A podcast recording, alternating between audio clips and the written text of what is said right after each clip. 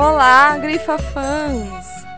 Prontas para mais um papo sobre esse xodó perfeito que é a Alexandra Kolontai. Essa é a segunda parte do episódio sobre a nova mulher e a moral sexual, publicado aqui no Brasil pela editora Expressão Popular. Eu tenho aqui comigo, mais à distância, como sempre, minha amiga, essa mulher que eu admiro tanto, Cecília Farias, que é doutoranda em Linguística, com interesse na relação entre língua e sociedade e em línguas minorizadas, integrante do coletivo de tradução feminista anticapitalista Sicórax e colega podcaster no Babel e no Punho Podcast. Então, sem mais delongas, vamos lá esse é o episódio 10, parte 2 do Grifa Podcast. E o livro é A Nova Mulher e a Moral Sexual, de Alexandra Kolontai. Para começar, então, eu quero dar as boas-vindas novamente à Cecília e pedir que ela novamente se apresente para quem caiu aqui de paraquedas, né? Oi, gente, tudo bem? É isso, né? Eu faço parte lá do coletivo Sicórax. A gente traduz e disponibiliza as nossas traduções gratuitamente lá no nosso site, como uma forma de militância, né? Eu, minha formação em linguística, tô aí no doutorado agora, adoro uma língua minorizada, adoro falar de língua e sociedade. Nós, faço podcast, o Ponho tá hibernando, mas o Babel tá aí ativo. Vai lá, cada episódio uma língua nova e é muito legal. E faço umas outras coisas aí da vida. Mas acho que tá bom falar disso agora, né? Uma mulher de muitos projetos, né? Mil abas abertas. Vamos também representar esse livro que foi publicado em 2011 pela editora Expressão Popular, que é uma editora que eu vou repetir aqui que todos vocês deviam conhecer, uma editora vinculada aos movimentos populares, como o MST, que tem um catálogo vastíssimo, muito bem selecionado, e os livros sempre têm um preço bem acessível, é uma política da editora funcionar dessa maneira. Esse livro da Coluntai, infelizmente, ele está esgotado na editora, mas vocês podem achá-lo por aí em sebos. E como a gente também já disse na primeira parte desse episódio, a gente conversou com o pessoal da, da expressão popular. Tem uma reimpressão, né, para rolar, mas não vai ser por agora, talvez não role até o final do ano. Então, o que vocês podem ir fazer para acelerar esse processo é ir lá no site da expressão popular, demonstrar interesse no livro para incentivar essa reimpressão e, quem sabe, a criação do e-book também, né? Lá no final desse episódio, a gente vai indicar também outros livros da Columtai, a gente já indicou alguns na primeira parte, além de outras leituras e materiais complementares a essa leitura, tá? Então vocês fiquem sempre ligados no nosso blog, que lá tem muita coisa muito legal. E acho que é hora da Ceci também representar Alexandra Kolontai, né? Para quem chegou agora e não sabe desse crush. Para quem chegou agora é a Chandra, nossa Chandrinha. Lá na primeira parte a gente apresentou, né? Mas vamos retomar uns pontos. Ela foi uma das líderes da Revolução Socialista soviética e ela dedicou toda a sua vida à causa socialista na organização das mulheres trabalhadoras, na agitação de massas, na propaganda das ideias socialistas junto ao movimento feminista. Junto da Clara Zetkin e da Rosa Luxemburgo, ela atuou super para uma efetiva participação política das mulheres. Aí juntas elas discutiam os desafios do feminismo socialista, apontando caminhos e ações necessárias como por exemplo, a luta pelo direito ao voto da mulher, isso lá na, na Internacional Socialista. Ou mesmo a aprovação da criação do Dia Internacional da Mulher, tem dedinho dela, que seria uma maneira de organizar e divulgar as ideias socialistas é, entre as mulheres trabalhadoras camponesas e operárias. A nossa amiga Colô foi, portanto, uma das pioneiras da organização das mulheres trabalhadoras e no feminismo socialista. Foi uma incansável oradora em defesa das ações coletivas que impediriam a opressão feminina, tais como a socialização do trabalho doméstico e do cuidado das crianças e idosos, a união livre, a liberdade sexual e, em última instância, esse conceito tão polêmico que seria a tal da extinção da família. Hum, polêmicas, polêmicas. E nesse A Nova Mulher e Moral Sexual, ela vai refletir o aprendizado político e as conquistas da Revolução na construção de novas relações de classe e de gênero. A Kolontai ela vai fazer uma análise da situação da mulher na sociedade burguesa, que era restrita por um código moral em que a propriedade privada era e ainda é, né, prioridade, e então a mulher a ela se sujeitava sempre. É a partir das conquistas da, da Revolução Soviética que a Alexandra apresenta a necessidade de uma reorientação no comportamento do homem e da mulher, que são os participantes né, nessa nova estrutura social que a Revolução conquistou. Então, por um amor companheiro, com direitos e responsabilidades iguais, com respeito à individualidade, com apoio mútuo. O livro é separado em duas partes, da mesma maneira que a gente separou esses episódios aqui. Então, a primeira parte ela vai apresentar uma crítica à situação da mulher na sociedade burguesa e a segunda parte vai abordar a necessidade de uma reorientação nesse comportamento das pessoas, né, desses indivíduos da nova estrutura social que a Revolução Bolchevique promoveu. Espero que fique claro, assim, né, nesses, nessas duas partes desse episódio, é a mesma coisa que a gente notou, que na primeira parte, os textos são meio que paralelos, assim, né, principalmente a, quando ela fala de literatura. Já nessa segunda parte é tudo muito amarradinho, né, é uhum. como se fosse mesmo uma grande carta é, escrita para ser lida de uma vez só. É praticamente um manifesto, né, é bem propositivo, inclusive. Bom, então, essa segunda parte do livro se chama O Amor na Sociedade Comunista, Carta à Juventude Operária, e ela começa com um capítulo chamado O Amor como Fator Social. Kolontai começa dizendo que um jovem camarada perguntou a ela: Que lugar corresponde ao amor na ideologia da classe trabalhadora? E aí ela vai falar sobre a necessidade da construção dessa moral proletária, opondo a ideologia burguesa à ideologia proletária. E aí ela vai reforçar novamente a importância da organização revolucionária de considerar as relações sexuais como um, uma questão central para a consolidação de uma nova moral operária. Nesse período, imediatamente após a Revolução, a Kolontai diz que a, a, República dos Soviets, e com ela toda a humanidade trabalhadora, entrou num período relativamente calmo. E justamente agora, o trabalho que começava, né, que se iniciava a partir daí, seria muito mais complicado, pois se tratava de compreender e fixar tudo aquilo que foi conquistado e, e adquirido e criado nesse momento revolucionário. Ela vai mostrar que durante a Revolução, os homens e as mulheres eles se uniam em uniões passageiras para satisfazer apenas apenas os seus instintos sexuais ou para reproduzir. Mas agora, nesse momento pós-revolucionário, os romances eles poderiam voltar a acontecer, segundo ela, com todos os sofrimentos e o êxtase que os acompanham. Piscianíssima, mentira, Kolontai era ariana, porém Vênus em peixes, o que explica muito desse, desse tema fixo no amor, né? Te entendo, amiga Kolontai. Ai, amiga, tem que ver um perfil que chama Oráculo Classista. Ah, pronto. Ah, pronto. Era essa referência que eu tava é, precisando. É, astrologia entendeu? marxista. Aliás, eu gosto muito disso que ela deixa claro que a relação amorosa, ela não é, tipo, o bonitinho só, né? Ela sempre fala do, do, do sofrimento que vem junto, né? De como ele é importante. Inclusive, uma boa relação né, amorosa, ela vem com esse sofrimento mesmo e faz parte desse processo de enriquecimento. E vocês lembram que a Kolontai, ela vê no amor uma forma de enriquecimento do espírito, né? Uhum. Então, por isso ela assume que ele despende uma grande quantidade de energia psíquica envolvendo emoções diversas. Pra, pra gente entender por que, que ela acha que agora dá, tem, dá pra gente lidar com essas coisas e não durante a Revolução. Inclusive, ela defende que exista uma produção intelectual revolucionária que compreenda a, também a esfera das relações. É, e, e, vou citar aqui uma passagem que ela fala da onde essa discussão tem que se localizar, né, dentro dessa construção revolucionária. Ela diz que devemos interpretar isso como um sintoma de reação, como um sinal de decadência na ação revolucionária? De modo algum. É chegado o momento de repelir para sempre toda a hipocrisia do pensamento burguês. É chegado o momento de reconhecer abertamente que o amor não é somente poderoso fator da natureza, não é apenas uma força biológica, mas também um fator social. Em sua própria essência, é o amor um sentimento de caráter profundamente social. O certo é que o amor, em suas diferentes formas e aspectos, constituem, em todos os níveis de desenvolvimento humano, uma parte indispensável e inseparável da cultura de cada época. Até a burguesia, que reconhece algumas vezes que o amor é um assunto de ordem particular, sabe, na realidade, como encadear o amor às suas normas morais, a fim de servir ao sucesso e à afirmação de seus interesses de classe. Então, para Kolontai, é por isso que era urgente que os seus companheiros entendessem que o amor não é um assunto privado. Muito pelo contrário. Ele supõe um princípio de união de um valor incalculável para a coletividade.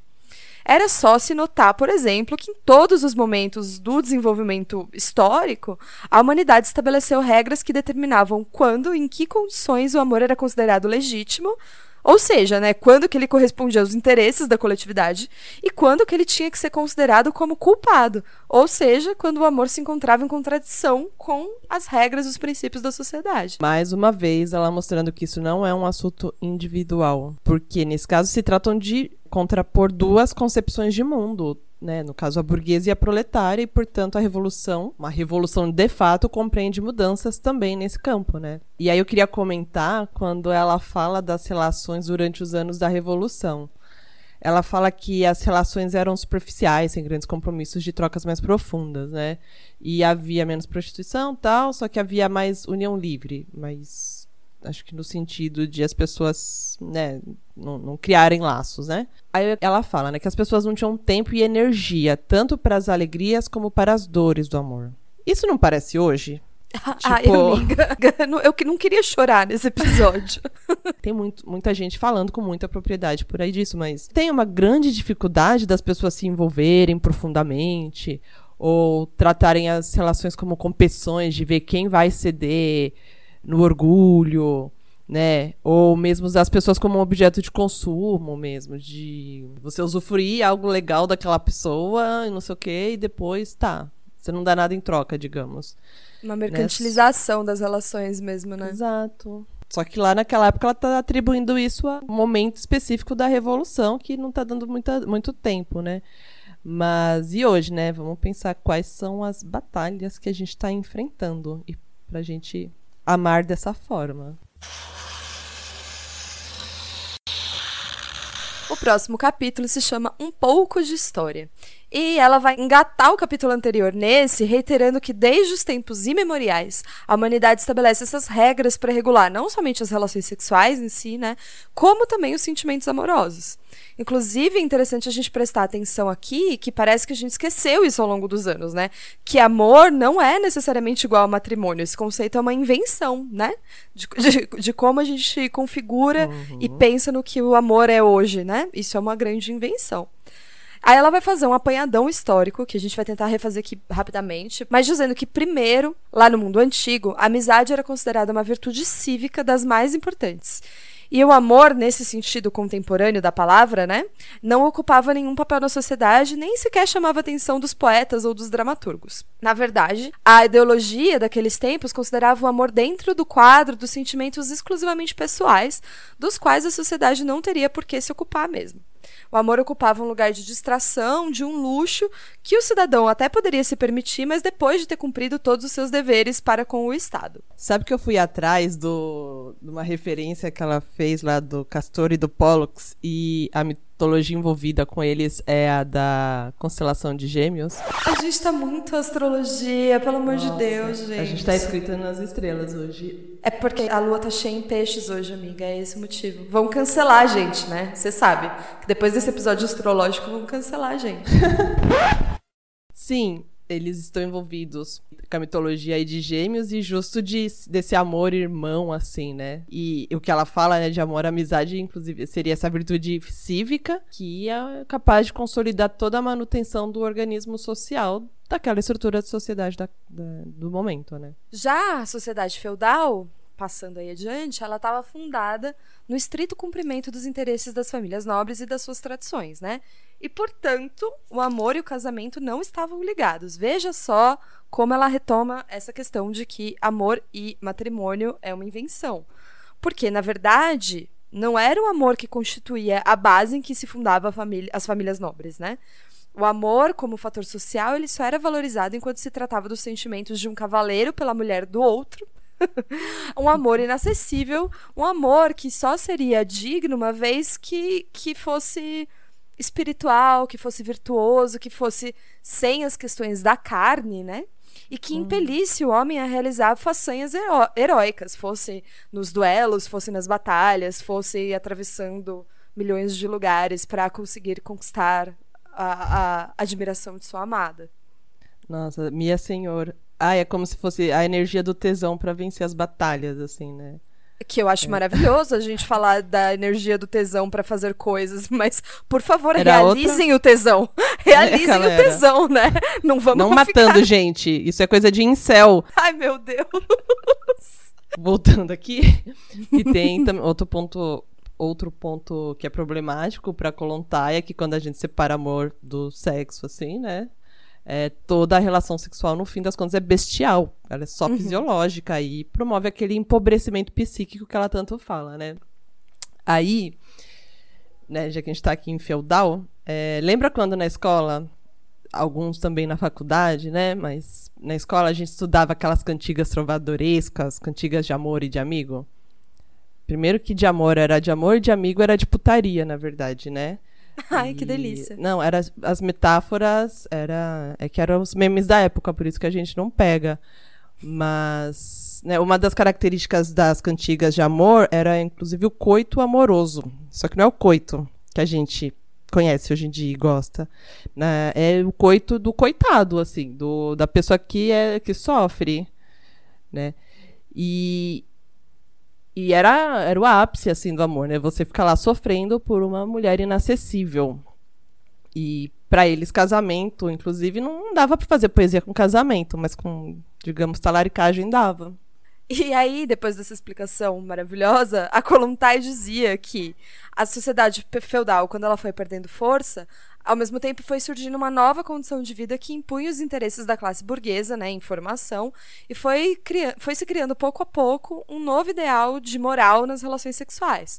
Essa burguesia nascente, ela desprezou esse ideal do amor espiritual e tomou a defesa dos direitos pelo amor carnal mesmo, né?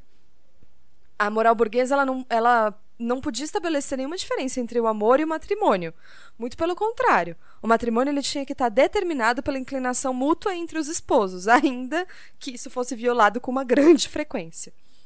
Para isso, é. tinha razões muito sólidas de classe, uma vez que essa família não se baseava na posse de riquezas patrimoniais, mas sim, agora, na nova questão da acumulação do capital. E sobre é, esses últimos pontos, eu lembrei de um livro que eu recomendo, de uma mulher que eu recomendo, que é a Maria Rita Kell, um livro dela que chama Deslocamentos do Feminino. Nesse livro, ela fala das transformações sociais na, na passagem para a modernidade, com um olhar voltado para a condição feminina. Dessa passagem de ser o objeto inalcançável para ser o objeto concretizável para depois ser sujeito. Então ela vai mostrando como, com a modernidade, a ascensão da classe burguesa, o sujeito se vê livre dessas amarras hierárquicas, né, do antigo regime. Mas daí nessa nova conjuntura, ela precisa constantemente se definir para explorar melhor essas possibilidades. E um outro fator importante que a Maria Rita aponta são as reformas ideológicas em relação à instituição do casamento, né? A gente já viu a, com a Contar e também com o episódio 9. É, né, essa coisa de casar-se por amor, ou as novas relações intrafamiliares, por exemplo, é, é quando se inventa o conceito de infância, e inclusive o filho vira um projeto educacional na família. E também ela vai mostrando a influência na literatura e nos ideais românticos, né? Ela vai mostrando, inclusive, a importância da sexualidade na formação do psiquismo humano. E por que, que eu tô falando tanto dela, né? Porque ela mostra como a mulher foi por muito tempo colocada na posição do objeto de conquista, um ser passivo, que recebe a corte do seu admirador. Ela, inclusive, cita o exemplo da Ana Karenina, do Tolstói, que a, a Kolontai fala lá na primeira parte do livro, né, mas que é algo que se constrói, mas isso se constrói desde antes da modernidade. Então, sei lá, vão lá ler, porque a Maria Rita Kel fala desses deslocamentos que a mulher na modernidade faz ao longo da vida para deixar de ser somente objeto de desejo do outro para ser também um sujeito que deseja e um sujeito com um discurso próprio. E leiam Maria Rita Kel, porque foi ela que me fez querer fazer análise, começar entender a importância da análise. E aí os pensadores da burguesia, então, segundo a Kolontai, eles se deram conta de que para que a família se estabelecesse solidamente, se tornando né, a unidade econômica de base desse regime burguês, era imprescindível uma união íntima entre todos os seus membros. E aí eles proclamaram um novo ideal de amor mesmo, um novo ideal dessa moral do amor, que era a fusão do amor carnal e do amor espiritual. Aí você fala, nossa, mas então tá resolvido, porque é isso que a gente quer, né? Amor carnal, amor espiritual, que bonito que é o amor burguês, né? E aí a Nicole não. vai colocar um não aqui no fundo. Não. Uma buzina. Resposta errada. Resposta errada. Porque apesar dessa moral burguesa incentivar as uniões fora dessa tradição familiar antiga, né, e, e, zombar em alguma maneira desse amor platônico, desse amor medieval, apesar dessa afirmação que o amor é a base do matrimônio, essa mesma moral ela só funciona dentro do casamento. Ou seja, o amor ele não podia ser considerado como um sentimento legítimo fora do matrimônio. Fora do matrimônio, o amor é absolutamente imoral esse ideal ele, ele tinha profundas considerações de ordem econômica, no sentido mesmo de impedir que o capital acumulado se dispersasse né, para fora da família com os filhos nascidos fora de uma união matrimonial. Né, o Engels vai falar disso lá desde o começo, que o princípio da, da opressão da mulher vem dessa necessidade de você manter a propriedade acumulada dentro de uma mesma linhagem. Então, se a mulher se relacionasse fora desse núcleo, não teria como saber de quem eram os filhos. Logo, as suas heranças não, não poderiam ser passadas assim para qualquer um, porque como é que eu vou passar minha herança para um filho de um, de um que não é meu, né? Então precisava manter a mulher dentro desse casamento. É como manter a propriedade com o seu DNA, né? Exatamente. Basicamente é isso. E, e aí a gente pode pensar aqui, extrapolar essa discussão para toda a questão de como a monogamia serve como estruturante, né, desse formato de, de sociedade. E sei lá, isso traz assim questões sei lá, muito amplas, né? Essa necessidade que a gente tem enquanto sociedade de, de ter filhos que sejam a nossa reprodução, né? A nossa a reprodução do nosso DNA, que, que nasçam com a nossa cara, que sejam réplicas da gente, vem de algum, de algum lugar da nossa construção psíquica, vem disso também. Enfim, é, é pano para manga. Mas, voltando a. É, isso tudo fui eu. voltando para Kolontai, ela diz, com todas as palavras, que o amor para a burguesia era uma ferramenta para consolidar os laços familiares. Porém, os limites impostos ao amor pela ideologia burguesa o aprisionava com fortes correntes, e assim foram que se nasceu e se multiplicaram infinitamente os conflitos amorosos. É o que se pode ver, por exemplo, com o surgimento do gênero literário romance nesse momento, que serviu justamente para expressar esses conflitos amorosos originados pelo aprisionamento do amor. Vou citar a Kolontai mais uma vez aqui para vocês entenderem a dimensão do que ela está dizendo. O amor é um precioso fator social e psíquico que a humanidade manipula instintivamente segundo os interesses da coletividade. A classe trabalhadora, armada com o método científico do marxismo e com a experiência do passado, compreenderá o lugar que a nova humanidade deve reservar ao amor nas relações sociais. Qual é, pois, o ideal de amor que corresponde aos interesses da classe que luta para estender seu domínio por todo o mundo? Mas é, mais uma vez ela aponta que a gente tem que olhar para fora da classe dominante para encontrar a solução, né? E tem uma passagem também que eu queria destacar, em que ela diz: é, na sociedade burguesa, edificada sobre os princípios do individualismo, concorrência desenfreada e emulação, não há lugar para a amizade como fator social. Né? E pensa só em como a gente, ao discutir formas de relações sexuais, pode ir além e pensar que o esvaziamento dos laços de amizade num geral convém aos interesses da burguesia, porque tudo que não é burguesia é um perigo para eles que se reconheça como classe. Nisso é que as mulheres se reconheçam como uma classe, os pobres, os negros, os entregadores de aplicativo, que seja. É conveniente a eles que não se agregue, que, que as pessoas não se juntem, que não seja por laços de sangue, né? Que elas não se é, é, é conveniente que não se identifiquem como uma classe com questões comuns. Uma coisa assim que eu fiquei pensando nessa discussão que a Isadora já tinha começado sobre o livro do Engels, é uma música do Patufu que chama O Filho Predileto. é, galera. Atenção, Sim. atenção para a referência, por favor.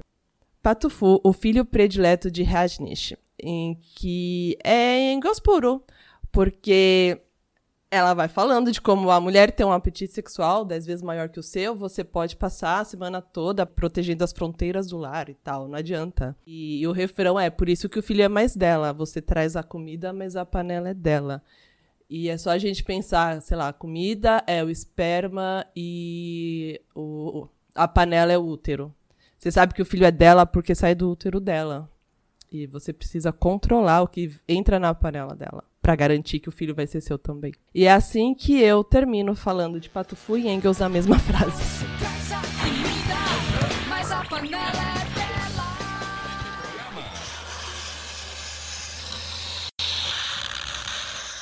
O próximo capítulo se chama O Amor Camaradagem. Acho que é a parte que todo mundo estava esperando chegar, né? Porque quando se fala em Alexandra Kollontai, ah, bom, é a mina do amor camarada. Bora falar do tal do amor camarada. Ela vai dizer que essa nova sociedade comunista ela está edificada sobre o princípio da camaradagem e da solidariedade.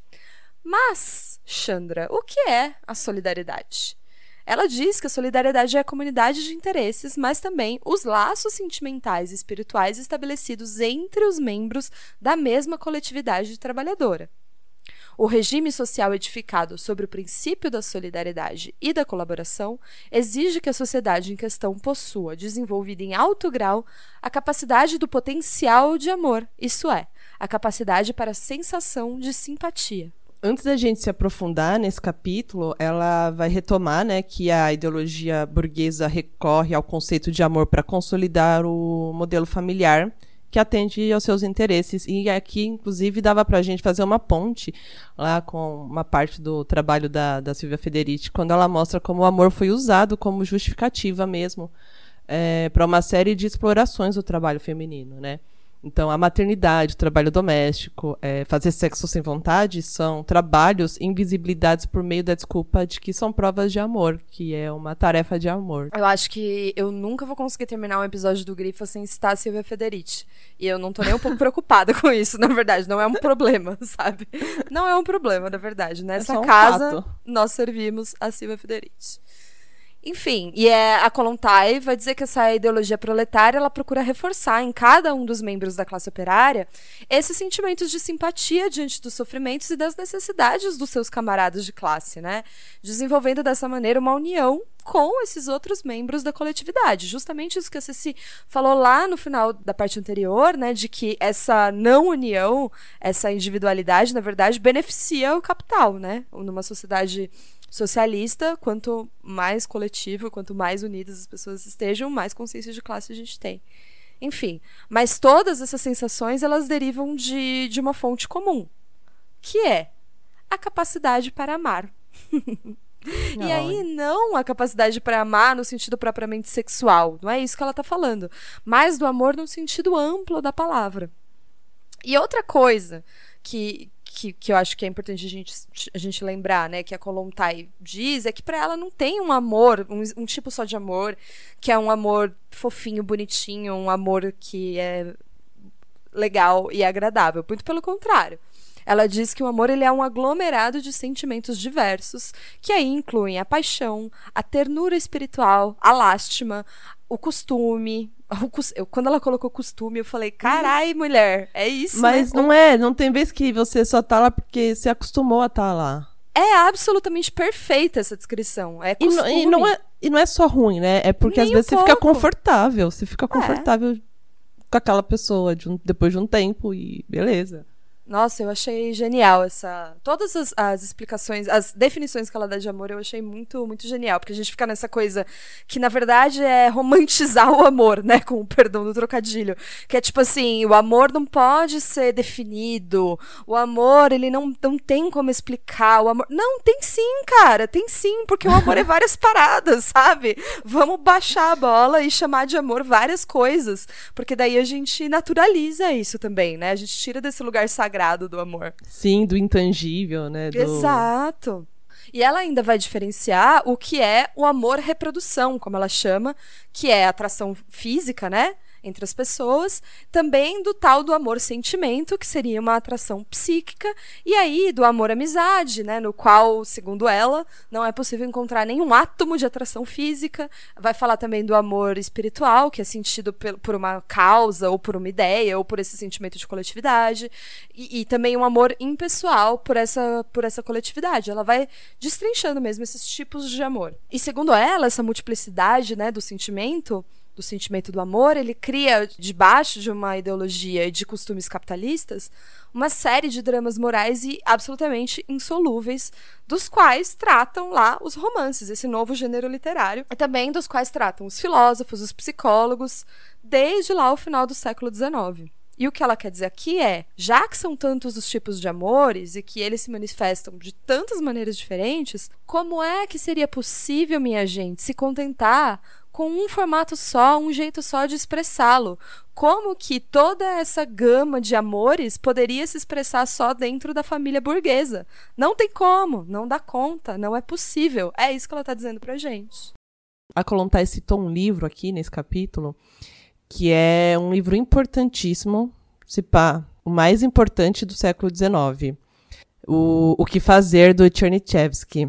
Aliás, se você perguntar para um russo qual o maior livro do século XIX, ele certamente vai falar que é esse aí, tá? Para eles não é o Dostoiévski que a gente está acostumado aqui, não, viu? Assim, resumindo, né, porque esse livro é importante, né? A história de uma mulher de classe média, a Vera Pavlovna. Ela se casa com um estudante de medicina para fugir de um casamento arranjado pelos pais. Aí ela se apaixona pelo melhor amigo desse estudante. É, desse... Aí, assim, pelos padrões da sociedade daquela época, um triângulo amoroso seria resolvido por um duelo. Só que, no livro, esse marido de fachada dela sugere que todos morem juntos. E aí, com base nesse casamento da Vera, vai se desenvolvendo um longo debate sobre a questão feminina, né? A necessidade de direitos iguais entre homens e mulheres e de se lutar é, ao mesmo tempo no âmbito coletivo e interpessoal para a formação das relações humanas essa protagonista, a Vera, além dela se recusar a seguir o destino comum às mulheres né, jovens da, da classe dela, ela cria uma cooperativa de mulheres costureiras. Ela acaba, no fim, decide. No fim, ela decide estudar medicina, num, num período em que as mulheres mal tinham acesso ao ensino superior. Bem, né, a importância desse livro, né? Uma narrativa de libertação feminina que é, que pode ter resumido muito dos aspectos da disposição revolucionária russa daquele momento. É, e assim, pode parecer às vezes, ah, tá lá, só o triângulo amoroso, né? Mas não, a, além da questão que o triângulo amoroso desperta, né, da, da, das libertações e tal, o autor também vai passando, sei lá, páginas e páginas escrevendo a organização da cooperativa das mulheres, de como seria um mundo de colaboração, de um trabalho que não visa o acúmulo de lucro, né? Enfim, o livro foi por exemplo, muito importante para o Marx. O Lenin ter usado o mesmo título num livro seu, numa referência direta ao Chernyshevsky, também não foi à toa. Então, além de ser considerado o romance que acendeu o ímpeto revolucionário naquela época, é um ótimo exemplo, é, um retrato de tudo isso que a Kolontai vem dizendo. A gente tem uma edição brasileira desse livro, amiga? É, esse ano ele foi publicado pela Expressão Popular. Eu acho que chegou a ser o livro do mês de um, de um dos clubes do livro. Fica o link aí para quem quiser depois. Bom, a Kolontai, como a gente já disse antes, ela vai dizer que não existe uma maneira da gente buscar uma solução para esse problema dessa dualidade de sentimentos, né, multiplicidade de sentimentos do amor dentro da lógica burguesa. Vocês lembram, né, que ela disse que dentro da lógica burguesa vai resultar tudo em tristeza, não tem jeito. Vocês lembram da primeira parte desse episódio, né? A solução do problema, segundo ela, está precisamente nas mãos de quem? Do proletariado. E pertence à ideologia e ao novo, ao novo modo de vida da classe trabalhadora. E aí, Aqui, gente, a Coluntai, ela vai ser assim 100% poliamor. Eu não tenho outra interpretação para dar. Depois vocês vão falar que eu tô sendo anacrônica, mas eu tô, tô só lendo a Coluntai, sabe? Ela tá dizendo que, por exemplo, uma mulher pode amar um homem por seu espírito somente se seus pensamentos, aspirações e desejos estão em harmonia né, com os seus. Ao mesmo tempo, ela pode se sentir atraída fisicamente por outro homem. Assim como um homem pode experimentar um sentimento de ternura cheio de considerações por uma mulher, mesmo que em outra ela encontre apoio e compreensão. Fiz uma brincadeira aqui com o poliamor, mas é justamente sobre essa multiplicidade dos dos, dos amores e dos sentimentos. E aí eu vou fazer uma recomendação, que é uma recomendação que eu sempre faço é, para a gente repensar a maneira que a gente organiza os nossos afetos e que a gente hierarquiza os nossos afetos, que é um vídeo muito bonito da Débora Baldin, em que ela fala sobre o amor camarada. É um vídeo que ela fez no final de 2018, no momento do apocalipse, com, quando começou o apocalipse. E, e é um vídeo muito apocalíptico. E, e é um vídeo muito cheio de esperança e muito bonito, que eu acho que todo mundo devia assistir, sobre o um amor camarada. E bom, certamente dentro do regime capitalista, esses dramas dessa multiplicidade desses sentimentos, eles seriam dramas impossíveis de serem resolvidos, já que séculos de ideologia burguesa vinha para dizer que todo sentimento de amor deveria estar fundado sobre um princípio de propriedade. Vou citar novamente Kolontai. Sob o regime burguês, o desdobramento da alma e do sentimento traz consigo inevitáveis sofrimentos. A ideologia baseada no instinto da propriedade inculcou no homem durante séculos e séculos que todo sentimento de amor deve estar fundamentado num princípio de propriedade. A ideologia burguesa gravou na cabeça dos homens a ideia de que o amor dá direito a possuir inteiramente, sem compartilhá-lo com ninguém, o coração do ser amado. Este ideal, esta exclusividade no sentimento de amor, era consequência natural da forma estabelecida do matrimônio indissolúvel e do ideal burguês de amor absorvente entre os esposos. Porém, o ideal burguês pode corresponder aos interesses da classe operária? Muito mais importante e desejável é que, do ponto de vista da ideologia proletária, as sensações dos homens se enriqueçam cada vez com maior conteúdo e se tornem múltiplas. A multiplicidade da alma constitui precisamente um fato que facilita o desenvolvimento e a educação dos laços do coração e do espírito, mediante os quais se consolidará a coletividade trabalhadora. Quanto mais numerosos são os fios que se estendem entre as almas, entre os corações e as inteligências, mais solidez adquire o espírito de solidariedade e com maior facilidade pode realizar-se o ideal da classe operária: camaradagem e união. Sério, não tenho condições. Camaradagem e união. Não tenho Acabou. condições pra ler essa mulher. Acabou o episódio, gente. Tchau. Não, brincadeira. Vamos continuar ali na ideologia proletária, então. Então, gente, ela está repetindo mais uma vez que esse exclusivismo e essa absorção no sentimento de amor, né, esses sentimentos burgueses, eles não podem constituir o ideal do amor determinante das relações entre as pessoas. Pelo contrário, o proletariado, ao tomar conhecimento dessa multiplicidade, não vai se assustar absolutamente com essa descoberta e, não, e também não vai. É, isso não vai causar uma indignação moral como faz a burguesia e como ela diz que é uma hipocrisia da burguesia, né? O ideal do amor na classe operária, o que ela chama de amor camaradagem, ele está baseado na colaboração no trabalho, na solidariedade do espírito e da vontade de todos os membros, homens e mulheres, e também ele se distingue, portanto, de modo absoluto dessa noção prévia, né, anterior de, do, do amor nas outras épocas da civilização. E para o sucesso das tarefas do proletariado, é, tanto faz se o amor toma forma de uma união estável ou que, não, ou que seja uma união passageira, não interessa. A ideologia de classe operária ela não, não vai mais se, se preocupar em fixar os limites formais do amor. A Kolontai vai também deixar bastante clara que também é uma, uma coisa que se conecta com aquilo que a gente já falou aqui várias vezes, né, dessa desse afastamento entre as pessoas, desse afastamento entre o reconhecimento de, de que as pessoas sejam iguais, que a sociedade burguesa ela vai pautar a sua estrutura nessa família nuclear monogâmica. Ou seja, vai fazer com que dois indivíduos, né, os dois indivíduos que compõem um casal, eles se isolem e se separem do resto da coletividade. O que só faz total sentido dentro de uma sociedade capitalista essa constituição ela faz com que as qualidades que, que deveriam construir uma moral proletária, né, a sensibilidade, a delicadeza, o desejo de ser útil aos outros, tudo isso são, são princípios válidos. Só que dentro de uma sociedade burguesa, isso só vai ficar restrito, só vai ser possível e só vai ser legitimado, inclusive, dentro de uma família nuclear, dentro dessa concepção de um casal hierárquico. A Kolontai ela diz que a burguesia exige que o homem ou a mulher ele só se vangloriem dessas qualidades na presença do seu eleito ou da sua eleita, ou seja, nas suas relações com um homem só ou com uma mulher só. Enquanto mais importante para a ideologia proletária, por outro lado, é que essas qualidades elas despertem, elas desenvolvam e elas eduquem todos os homens. E, portanto, não se manifestem apenas nas relações, nas relações com esse objeto amado, mas também nas relações com todos os membros da sociedade, dessa coletividade. É, e nesse ponto, acho que cabe a gente lembrar, ressaltar que quando a, quando a gente questiona uma lógica monogâmica, é, isso não tá. Não é uma relação de número de, par, de parceiros sexuais, sabe? É, acredito que o ponto mais importante seja justamente o fim da centralidade desse casal romântico. Com exemplos práticos e a, da, do nosso dia a dia, né? De não colocar um namoro, um casamento, sei lá o que, que você faz com a pessoa, é, ter, dar prioridade em relação aos amigos ou ao trabalho, né? A, a, um trabalho que gosta, né? Dependendo do trabalho é melhor realmente.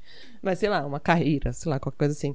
E assim, todo mundo já passou por isso, ou numa posição ou na outra, né? De ter uma pessoa que começa a namorar e some, para de dar rolê com os amigos, ou a sua força psíquica, emocional, suporte emocional vai para a pessoa com quem ela tá se relacionando e não não sobra, digamos assim, para os amigos né, para outras para os outros afetos. É, eu acho essa construção, né, que eu leio muito no livro da Brigitte Vassalo, já indiquei no primeiro episódio, mas vou indicar aqui também. Vou colocar uma entrevista dela no, no blog também, porque o livro só tem em espanhol, ainda está sendo traduzido para português mas de que esse esse casal, ele primeiro ele é uma identidade, né? Porque você não faz parte de um casal, você é um casal, você virou um casal, você está ali. E por ele per... ser esse casal é, hierárquico que, que se constitui pela estrutura da sociedade, na, na maior coisa que você pode conquistar, né? Você, você tem uma posição ali de, de destaque. É, todas as outras relações elas entram numa lógica de concorrência. Então, seja uma concorrência para você continuar dentro do casal, então que você começa a temer as coisas que po possam, porventura, destruir esse casal, né? Tipo, a outra, o outro, ai, vai me trocar, vai me largar, ou o que, que vai acontecer quanto as outras relações também, né? Ou todas as outras coisas que tirem esse lugar de, de prioridade dessa outra pessoa. E aí é importante dizer também que isso não é só uma coisa tipo, ah, tá, mas então eu vou ficar aqui mais atento e vou, vou parar de só dar rolê com o meu boy e vou lembrar das amigas. Não é só isso, porque tem é uma estrutura, é uma lógica estruturante, né? A gente não está falando só de decisões pessoais de como se relacionar. É, a gente está falando que o Estado legitima isso. Então, sei lá, quem que vai ficar no hospital quando você tá doente com você. Experimenta é, ter que ser um amigo. Uhum. Não vai entrar, entendeu? Não vai entrar. Você pode ter um amigo de 30 anos, que é a pessoa que tá sempre do seu lado, que é a pessoa que sempre te acolheu, que sempre te ajudou e não se relaciona afetivamente com ninguém. Você não vai entrar. Experimenta, sei, sei lá. lá. Pensa uma criança que perde né, os seus genitores. E aí sobrou, sei lá, um tio escroto que abusa do uhum. sobrinho. E aí, só que não pode ficar com a amiga, o amigo uhum. do casal, sabe? Que é cuidaria isso. mil vezes melhor. São todas as lógicas. Tipo, tenta, sei lá, começar um, um, alugar um imóvel com uma pessoa que não esteja lá, te fazer um financiamento, entendeu? É todas essas. É, são todas as estruturas da sociedade que, que legitimam essa, essa construção, né? É, a gente precisa fazer um episódio só sobre isso, amiga. Porque Nossa. a gente tá com várias coisas entaladas é. aqui que daí sai no meio da colontar, entendeu? É, sei lá. É, pensei aqui também violência doméstica, que se, aquela coisa do não, aguenta um pouco. Nem precisa uhum. ser violência física só, né? Exatamente. Mas, tipo, não, não pode desmanchar um casamento, uma relação assim. Você tem Exatamente. que suportar as coisas para isso continuar. E a opinião da Colontai sobre tudo isso que a gente tá falando aqui, ela já, já tinha que a gente falou para ela, a gente falou para ela. Ela, ela tá aqui entre a gente falando isso pra gente. Nossa mesa branca. é que esse isolamento moral do casal amoroso, ele não somente será completamente inútil, como psicologicamente impossível numa sociedade em que estão intimamente unidos os interesses, as tarefas e as aspirações de todos os membros da coletividade. Vê, é justamente, ela tá dizendo que, que é isso. Em última instância, não é uma decisão individual, é uma série de possibilidades e mudanças estruturais na sociedade que vão também é, desconstruir esses espaços até o momento em que se supere, né, essa ideia de casal como, como central de toda a vida, né? Vou ler aqui a Coluntai mais uma vez. O ideal de amor-camaradagem forjado pela ideologia proletária para substituir o absorvente e exclusivo amor conjugal da moral burguesa, está fundado no reconhecimento dos direitos recíprocos na arte de saber respeitar, inclusive no amor, a personalidade do outro, num firme apoio mútuo e na comunidade de aspirações coletivas. Nessa nova sociedade, coletivista por seu espírito e suas emoções, caracterizada pela união feliz por relações fraternais entre os membros da coletividade trabalhadora e criadora, o amor ocupará um lugar de honra como sentimento capaz de enriquecer a felicidade humana. E aí ela vai descrever essa nova moral proletária assim em tópicos, que é para caso alguém queira só um resumo, não vale tudo isso porque acha que essa coisa de amor não é coisa de revolucionário, ela vai lá, ela resume em tópicos, que a moral proletária é baseada em 1. Um, igualdade nas relações mútuas, isto é, o desaparecimento da autossuficiência masculina e da submissão da individualidade da mulher ao amor.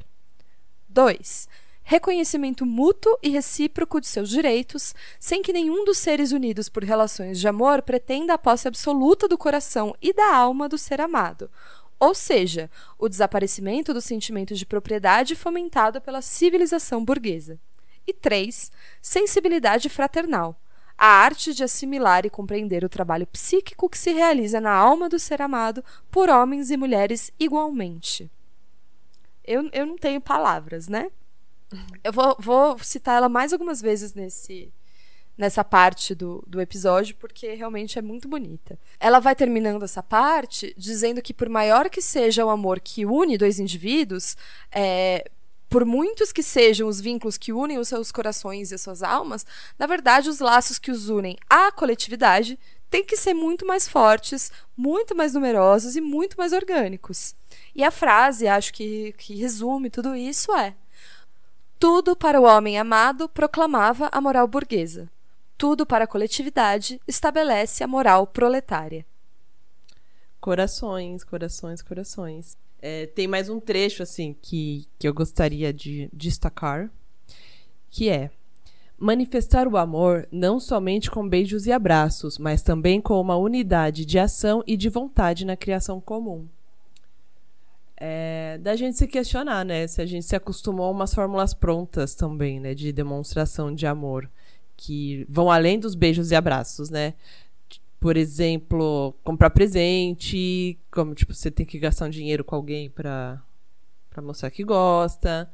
Aí as pessoas acham que de, vou lá, compro presente em dia de, de namorado, namorada, sei lá o quê. E aí isso basta né? Como a gente já cumpriu a fórmula da demonstração de amor, aí a gente já não se sente mais obrigado a respeitar a, a completude, o espaço pessoal, as necessidades individuais daquela pessoa com quem a gente está. É, então, isso, né? Nos, não, não, não cairmos na, nas fórmulas prontas de amor que a gente foi socializado desde cedo a, a repetir como demonstração de amor. É, até porque a gente sabe que essas fórmulas, como a Kolontai diz, como vários outros autores dizem, elas servem para manter a gente nesse lugar de submissão e, e, confinadas, né, dentro dessa, dessa lógica toda aí que a gente está explicando. Né? Bom, o último capítulo do livro de Alexandra Kolontai se chama Irmãs. E a gente vê um pouquinho do lado escritora da nossa amiga Chandra porque ela vai construir quase que uma parábola para ilustrar as teses que ela vai defender ao longo do livro, né? É, eu não sei dizer se é uma se é uma, uma coisa que aconteceu de verdade ou se ela realmente está montando ali uma, uma moral da história. Ela está contando uma história, né? Uma pra, ficção. Pra, é, tá fazendo uma ficção para dar essa moral pra gente, mas meio que não importa. Vocês vão ver por quê. Eu vou tentar resumir aqui a história mais ou menos, vai perder toda a emoção da história, tá? Mas é por motivos de, de estudo, então vamos lá. É mais ou menos assim, ó. Ela diz que uma mulher foi buscar os seus conselhos porque ela não sabia mais o que fazer, essa mulher. Ela estava completamente sem dinheiro e estava implorando por trabalho para Kolontai. Ela disse que ela trabalhava até. Pra narradora, né? Narradora. A gente nem sabe quem é, mas. Exato. E aí ela dizia que ela trabalhava até pouco tempo atrás, mas tinha sido dispensada porque o seu filho ficou doente e ela teve que faltar muito ao trabalho. Depois ela foi demitida por conta dessas faltas e ainda assim o filho tinha morrido. E aí essa mulher segue contando para Kolontai que ela também saiu de casa e que para lá ela não voltaria de jeito nenhum. E aí é uma dessas histórias, sabe quando você encontra um desconhecido, uma principalmente uma desconhecida, principalmente quando uma mulher encontra outra mulher absolutamente desconhecida, e aí você dá uma brechinha, uma brechinha, e aí vem um caminhão de desabafo, é isso que acontece. A Kolontai dá lá uma ponto de ônibus. Ponto de ônibus, exato. Kolontai ela dá uma brechinha para essa mulher contar o que aconteceu e ela vai blá, blá, desabafar tudo. Ela diz que o marido. Começou lá atrás. O marido e ela se conheceram em plena Revolução, lá em 1917. Ambos eram bolcheviques, revolucionaríssimos muito, muito incendiários. E eles não eram apenas marido e mulher, eles eram camaradas.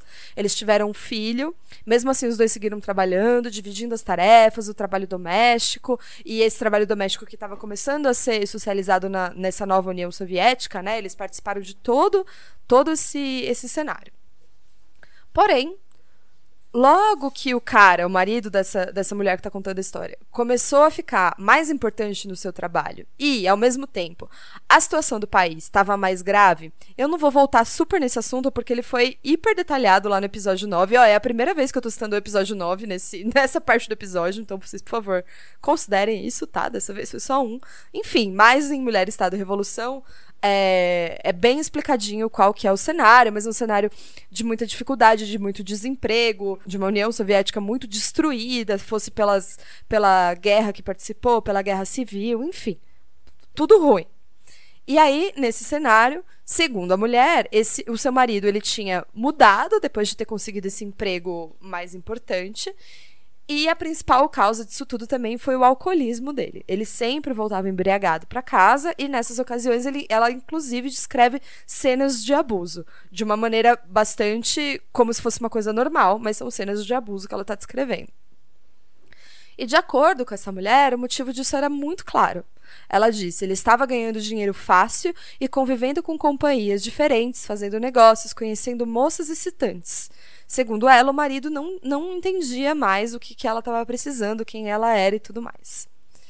Depois, passado um tempo ele, disso, dessa situação, né, em que ele voltava bêbado para casa e abusava dela, ele começou a voltar para casa, veja, acompanhado de prostitutas. Sim, ele voltava para a própria casa deles, com ela lá, acompanhado de prostitutas. E nesse mesmo período. A filha doente. Exato. E aí, nesse mesmo período, a filha estava doente. Um, um fofo, um queridão, show de bola. E aí, entre as idas e vindas do casamento, porque aí ela tentava conversar, e às vezes ele parava de beber, às vezes ele voltava a beber, blá, blá, blá, que ele bebia mais ou menos, parava ou voltava de vez prostitutas. Ele, inclusive, voltava a procurar ela para transar, mas nunca perguntava como que ela tava, como que a filha tava, enfim. Era um, um, uma relação que estava realmente fracassada. A filha do casal, neste meio tempo, morreu ela foi, a mulher foi demitida depois de ter faltado tanto trabalho e o cara continuou completamente alheio a tudo isso.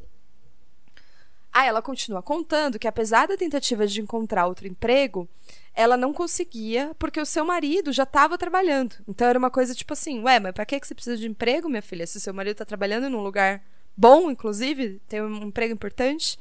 Então agora ela passava a ficar em casa, cuidando as, apenas das tarefas domésticas e sendo tratada como esse objeto mesmo por parte do marido.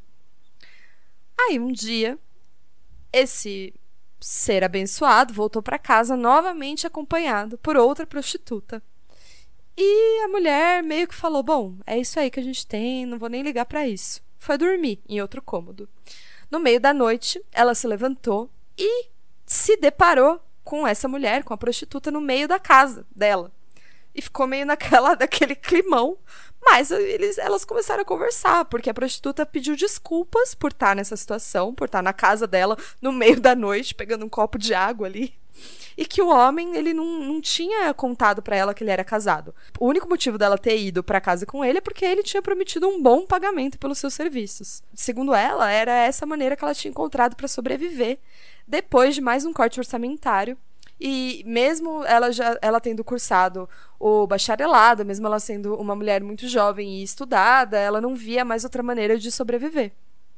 E aí, a nossa personagem principal, ela falou: Meu, peraí, eu tô ligada. Tipo assim, eu te entendo. Senta aqui.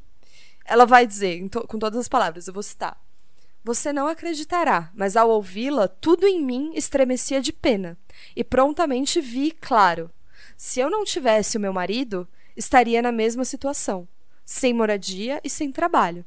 Quando eu estava na cama, atormentada por meus pensamentos, havia sentido raiva dela, mas essa cólera mudava agora e se voltava contra o meu marido.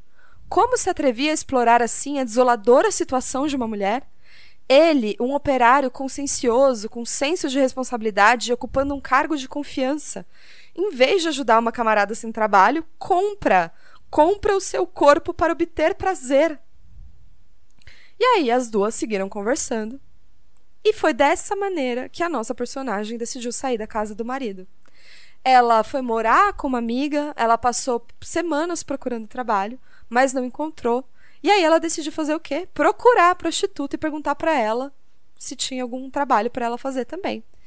E aí, nesse momento, ela descobriu que a prostituta estava internada no hospital. E assim, a Kolontai termina o livro dizendo que os olhos tristes e desesperados de minha amiga dirigem essa pergunta à vida. Todo o sofrimento, todo o horror, toda a dor causada pelo inimigo ainda não vencido, a falta de trabalho, se fundiam nesse olhar o olhar da mulher que luta contra a velha e decadente ordem da vida. Foi-se, mas seu olhar me perseguia. Este olhar exige uma resposta, estimula a ação, ao trabalho construtivo, mas também à luta. É, ficou eu e Isadora aqui conversando, né? Tá. E essa história agora, né? Tem alguns pontos, né, que a gente foi conversando foi levantando. Então, acho que é uma, um conto, assim, que ela aproveita. Que, não sei, é, é aquela coisa que pode ser ficcional ou não, né? Mas pressupondo que é ficcional. Ela cria um retrato de como a gente precisa mudar as relações, né? De como essas relações, elas precisam ser discutidas sim, porque não vai mudar a estrutura da sociedade sem questionar. Como ela fala aqui de homens e mulheres, né, se relacionando é, amoroso sexualmente, né? E aí vai dando exemplos concretos, né?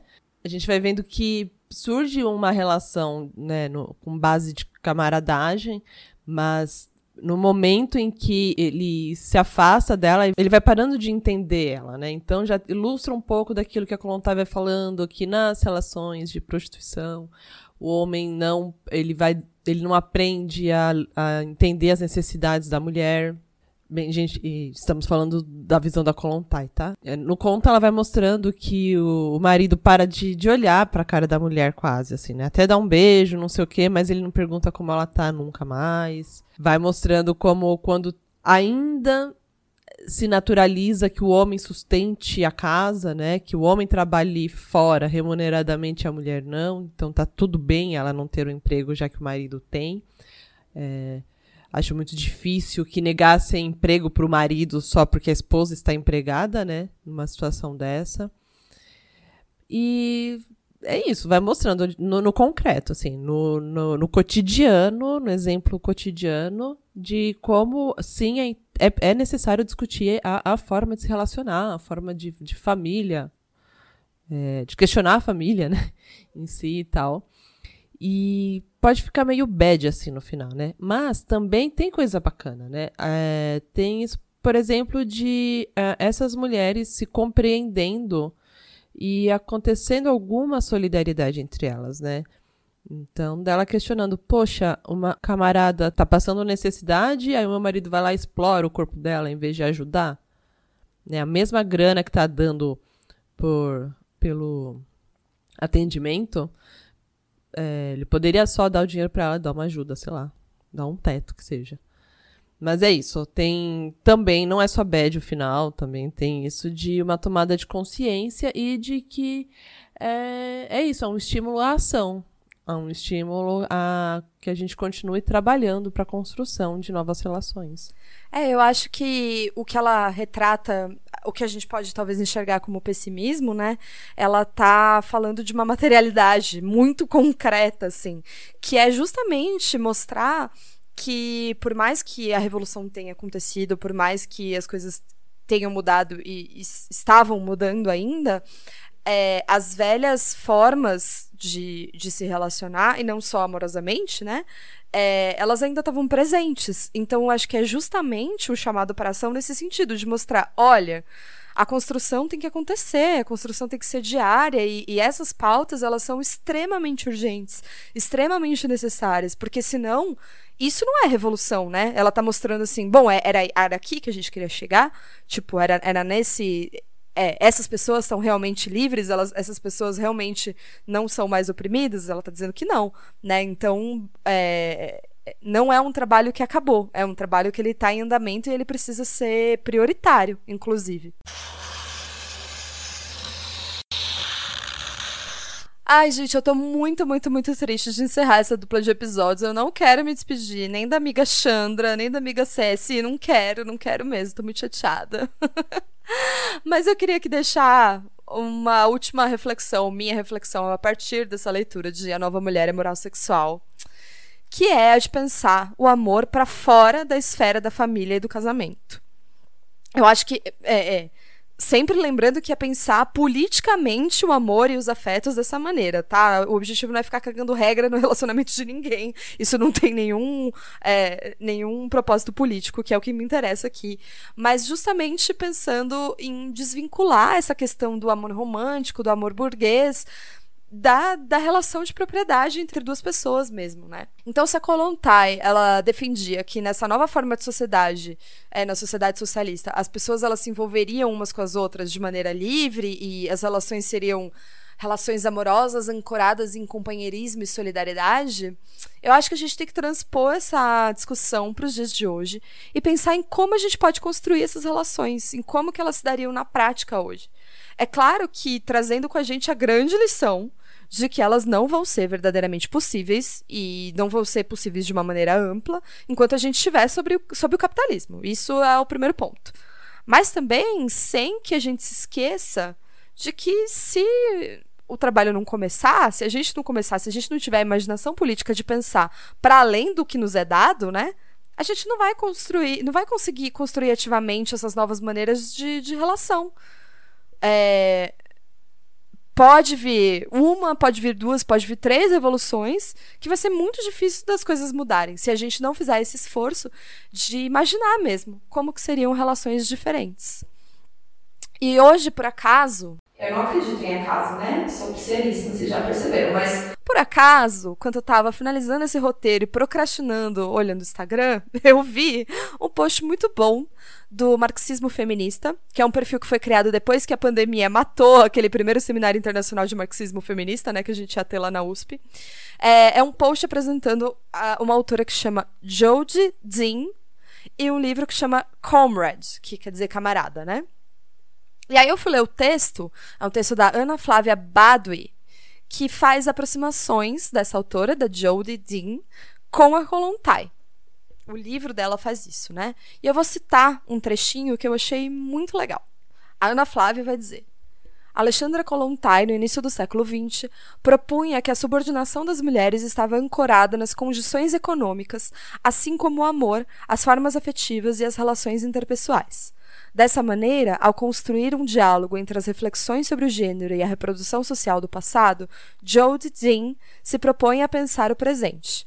Ao focar nos modos de pertencimento coletivo em mobilizações políticas e movimentos sociais, Dean nos lembra que a luta por uma existência não mercantilizada passa por elaborarmos novas formas de interrelacionamento e de cuidado que não dependam de agrupamentos burgueses para existir.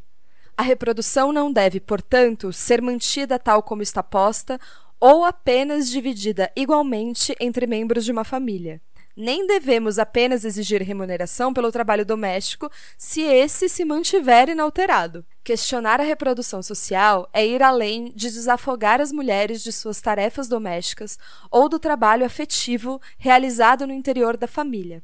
Com Kolontai, Dean nos faz pensar que no capitalismo, o amor e o cuidado são circunscritos à esfera doméstica e à unidade familiar, as quais, por sua vez, são instituições atreladas ao modo de produção de mercadorias. Lutar por um socialismo feminista, como fizera Kolontai e como sugere Jean, é lutar também por outras formas de amor, de cuidado, de amizades, de pertencimento ao corpo social e, portanto, significa lutar por outra sociedade. Eu achei assim, eu estava procurando um fechamento para tudo isso e falei, bom, achei, é isso. É muito lindo, né? Eu recomendo muito que vocês leiam essa matéria completa, eu vou deixar lá no blog do Grifa. E também que vocês assistam aos dois vídeos dessa autora, da Jodie Dean, que eu não conheço. Estão linkados lá no artigo, eu não conheço. Eu fiquei alucinada para ler esse livro. Eu espero que ele seja traduzido aqui e publicado aqui no Brasil em breve. Eu achei uma combinação muito interessante entre esse trabalho histórico da Kolontai, né? E se eu entendi bem, uma maneira de, de expandi-lo para uma realidade atual. E aí, nesse sentido, eu acho que a gente tem outras referências muito importantes para resgatar também, né? Seja meu amor, Silvia Federici, né, desenvolvendo o conceito dos comuns, seja, sei lá, Verônica Gago explicitando o poder transformador das comunidades do sul global, que elas resistem, resistem firmemente ao neoliberalismo e promovem, sei lá, paralisações transnacionais levando nos seus gritos em várias línguas que o que as move é o desejo. Eu acho isso potente demais, eu acho isso significativo demais para que a gente abandone a discussão do amor e dos relacionamentos, da camaradagem, é, como se isso não fosse prioritário, sabe? Como se isso fosse uma pauta identitária, como se isso fosse uma pauta menor.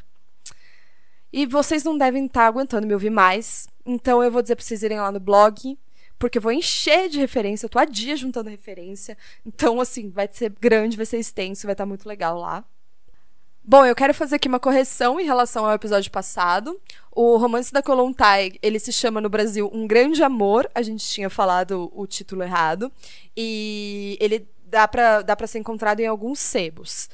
E algumas resenhas dele dizem que a Kolontai baseou o enredo no amor entre o Lenin e a feminista francesa radicada na Rússia chamada Inessa Armand. O Lenin, para quem não sabe, ele era casado com a Krupskaya, que era uma importante mulher do movimento revolucionário, foi uma importante dirigente socialista depois. Tá lá no feed, inclusive, do, do Grifa. Exatamente. Muito obrigada pelo meu jabá. Então tinha esse lance aí. Eu não sei até que ponto essa não é uma leitura meio, meio moralista, meio fofoqueira, porque vai saber como era o relacionamento das pessoas, né, gente? Mas enfim, dizem que esse aí é meio o roteiro da coisa. E aí existe também um filme chamado Amor Vermelho, aí sim, inspirado nesse livro da Kolontai, é, de um diretor e escritor alemão chamado Rosa von Braunheim, ou qualquer coisa assim. Braunheim. É, obrigada, Mika. Que é considerado um dos principais diretores pós-modernistas e é reconhecido internacionalmente como um dos mais importantes ativistas e cineastas LGBTQ. E o filme ele tem duas partes. A primeira ela vai contar a história de uma jovem que rompe com os seus ideais de um casamento burguês convencional e vai enfrentar o seu marido. E a segunda é um documentário sobre uma mulher da Alemanha Ocidental, lá pela casa dos 50 anos, que depois de 30 anos de um casamento sexualmente chato, ela deixa o seu marido e seus sete filhos e vai viver numa comuna. Eu achei apenas maravilhoso. Eu, eu quero muito ver. A definição. Eu não achei o, o filme para ver, assim, ele já passou numa mostra de cinema, eu achei o link para exibição, mas eu queria muito ver esse filme, se alguém souber de links e tal. Gente, a definição de sexualmente chato é, é muito, muito boa, boa, né? E eu não sei se é porque a lua tá cheia de peixes, ou se é porque eu assisti esse filme enquanto ele ia contar, ou se é porque eu preciso resolver isso na terapia, eu não sei. Mas eu queria muito terminar esse episódio recomendando que todo mundo assistisse Thelma e Louise. Porque, enfim, é um filme fantástico que fala um pouco sobre. que tem que ser lido como uma metáfora, na verdade, né? E uma metáfora que ainda opera dentro desse sistema que a gente está tentando destruir e fazer pegar fogo, mas que traz um pouco. É, uma, uma pequena amostra do que poderia ser sonhar com novas formas de se relacionar e tal. Aí eu queria. Aí eu lembrei de um filme também agora. que eu sempre penso em Thelma Louise e em Tomates Verdes Fritos. Ah, amo. Que eu acho lindíssimo. E aí, tem, além da amizade, tem a questão racial dos Estados Unidos também, né? Do, da metade do século XX, mais ou menos. Agora eu não lembro. Mas assim, tem Ku Klux Klan e tudo, sabe? Mas é lindíssima a relação também ali da, das amigas. É, enfim. Assistam. E façam a receita. Amo. Eu juro que eu tô acabando esse episódio, tô com dificuldade de desapegar dele. Mas é, eu tô muito feliz agora em anunciar que o Grifa tem o clube de leitura virtual, gente, que é uma das primeiras ideias desse projeto que finalmente saiu do papel. E desse jeito tão maluco, né, no meio da pandemia. Eu fiquei, tipo, emocionadíssima com a participação de vocês na primeira edição, que foi nessa semana, na primeira semana de setembro, que é quando estamos gravando. Claro que teremos sempre de todos os episódios e também dos episódios antigos. Eu vou tentar tentar encaixar, fazer uma mescla entre os episódios novos e os antigos que não tiveram, né? É, a discussão sobre a nova mulher e a moral sexual vai acontecer, atenção, no dia 28 de setembro, às 20 horas. A gente vai contar com a participação da Cecília lá com a gente. A participação é gratuita e todo mundo pode aparecer tendo lido o livro ou não. Pode aparecer se você não leu, só para entender o que está acontecendo. É só preencher uma ficha de inscrição que a gente vai disponibilizar nas redes sociais. É só procurar lá direitinho que a gente vai deixar em destaque e, e só preencher e aparecer. Tá bom? Ô Isa, se eu já participei do primeiro, e já preenchi. Eu preciso preencher de novo? Precisa, por favor, porque é assim que eu vou conseguir mandar o e-mail só para você e não para quem já não quer receber. Tá bom, obrigada. De nada. Eu queria agradecer demais a participação da Cecília aqui comigo nesse episódio. Foi muito bom, foi fundamental para fazer esse episódio, foi divertidíssimo, como sempre é. Deu para matar um pouco a saudade da minha amiga, de tomar um drink com você. Aproveita, se despede, deixa o contato, fala dos seus projetos, canta, faz o que você quiser, a casa é sua. Tá, vou abrir meu karaokê aqui. É, cara, antes de tudo, queria muito agradecer, né, esse convite. A vida é uma loucura, mas é muito bom parar pra fazer essas coisas, né? uhum. né? Às vezes eu fico até meio com receio, sabe, de falar de uns temas, assim, tipo, porque, sei lá, sou, minha formação formal, digamos, é, é em linguística tal, né? Mas, como eu comentei lá no primeiro episódio, na primeira parte, né? Eu falo que eu sou linguista de formação e feminista, anticapitalista por necessidade. Então é sempre bom para mim essas possibilidades de parar para estudar, para discutir é, sobre gênero, classe e, e, afins.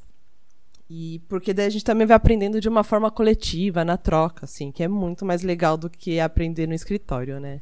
Do que sozinha na biblioteca. É, é mas fiquei bem, bem contente, assim, de ter participado. Hum, a casa é sua, volte sempre. ah, é, assim, quando eu vou, eu vou, vou falar, vou apresentar os projetos e tal, fica meio caótico, porque tem uma parte que é voltada pra linguística, que não é uma parte da linguística que eu tô estudando gênero, por exemplo, né?